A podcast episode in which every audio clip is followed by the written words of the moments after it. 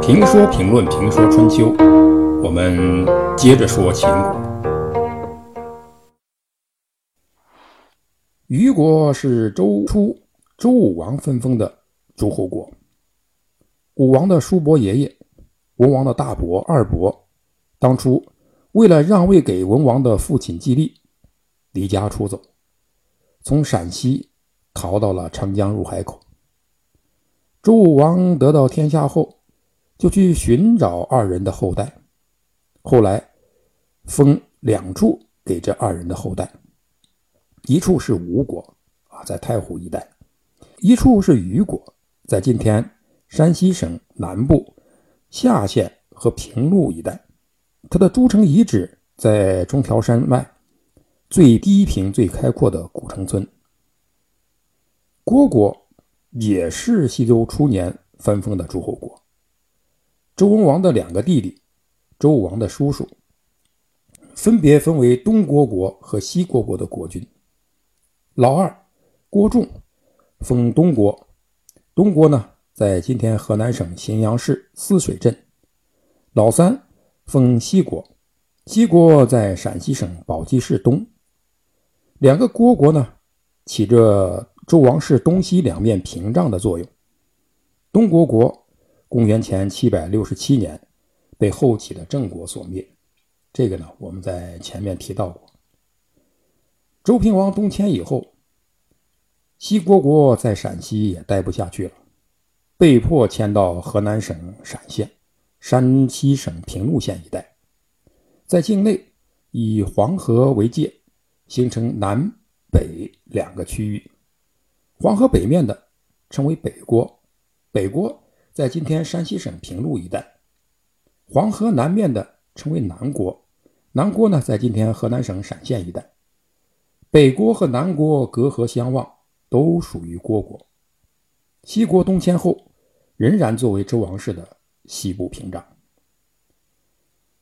西国本来远离晋国，东迁后也与晋国并不接壤，中间隔着虞国。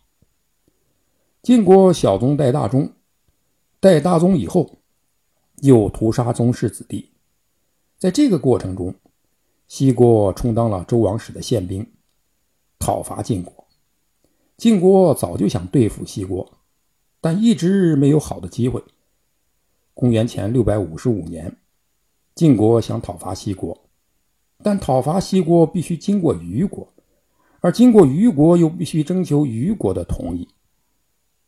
怎样才能顺利的通过虞国呢？晋献公问他的大臣，他的大夫荀息说：“虞国国君是个目光短浅、贪图小利的人，只要我们送他价值连城的美玉和宝马，他不会不答应借道的。”这个美玉和宝马是晋国的国宝，晋献公也喜欢宝马，一听。要把他所钟爱的宝马送走，有点舍不得。荀息看出了晋献公的心思，说：“虞郭两国是唇齿相依的近邻，唇亡齿寒。郭国灭了，虞国也不能独存。虞国不存在了，您的宝马不就又回来了吗？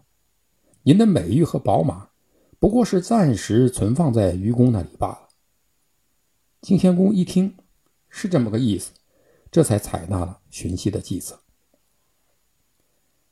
晋国要介入讨伐虢国，虞国的大夫公之奇劝谏虞国国君说：“不能介入给晋国，介入给晋国，晋国将趁机灭亡虞国。”虞国国君说：“那晋国和我国是同姓，不应该攻伐我国吧？”公之奇说。虢国与晋国的血缘，比虞国与晋国的血缘要近。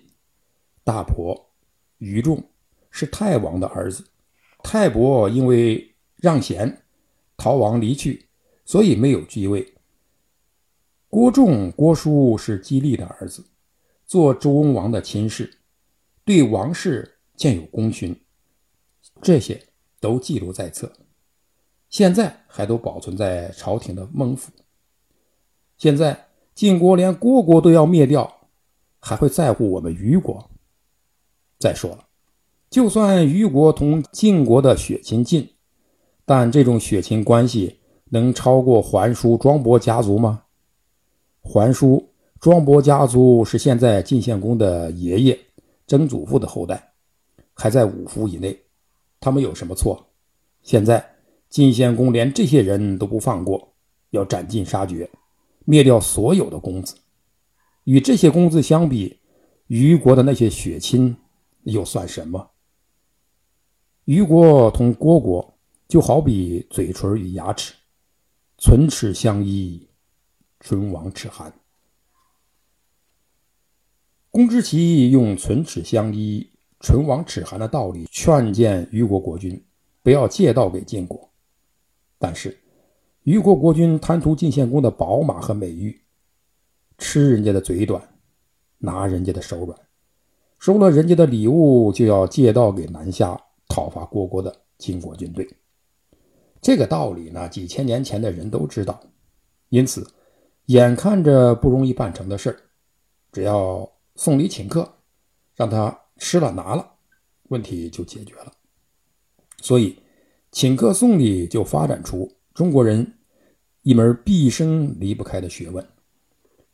这吃饭呢，主要不是吃饭，而是吃关系、吃尊严、吃人情、吃尊卑。送礼也主要不是送礼送钱物，而是为了获得许可。送给谁？送什么？送多少？怎么送？这学问大了。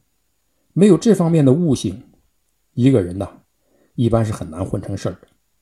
即使你有栋梁之才，也会闲置在杂物堆里。栋梁之才多了，森林里大了，不缺这些东西。因此，这在中国也常常被误认为是情商低，说某些人会拉关系。走后门是情商高，实际上，情商主要是指人控制情绪的能力，包括了解自己的情绪、管理自我的情绪、识别他人的情绪、处理人际关系以及自我激励等方面。汉语直译是情绪智慧或情绪智商、情绪智力，所以简称情商。情商是一个人情绪、情感、意志、耐受挫折等方面的品质。情商高，就是能控制、管理好自己的情绪，使自己不断的保持情绪的正能量，既鼓励自己，也不恶化他人的情绪，使自己尽可能的保持一个良好的情绪状态，并创造一个良好的情绪环境。一个会拉关系、走后门的人，未必有良好的意志力。未必会胜不骄败不馁，未必会百折不挠，而这些才是情商的主要成分。因此，虽然情商有人际交往的内容，而会拉关系是情商的一个方面，但其核心并不是拉关系。拉关系需要的是其他的商，但人们把它说成是情商，那就姑且情商吧。一个不准确的判断是。地位低下的人，往往会得到这方面的锻炼，因为他们没有被贵族的教育洗脑，没有条条框框的限制，又不看重脸面与尊严，为达目的什么都能做，因此也常能做地位高的贵族们不愿做的事因此常能出奇制胜。公之奇是明白人，情商也不低。很快识别了国君的情绪，知道自己说什么都没用，国君肯定不会听自己的。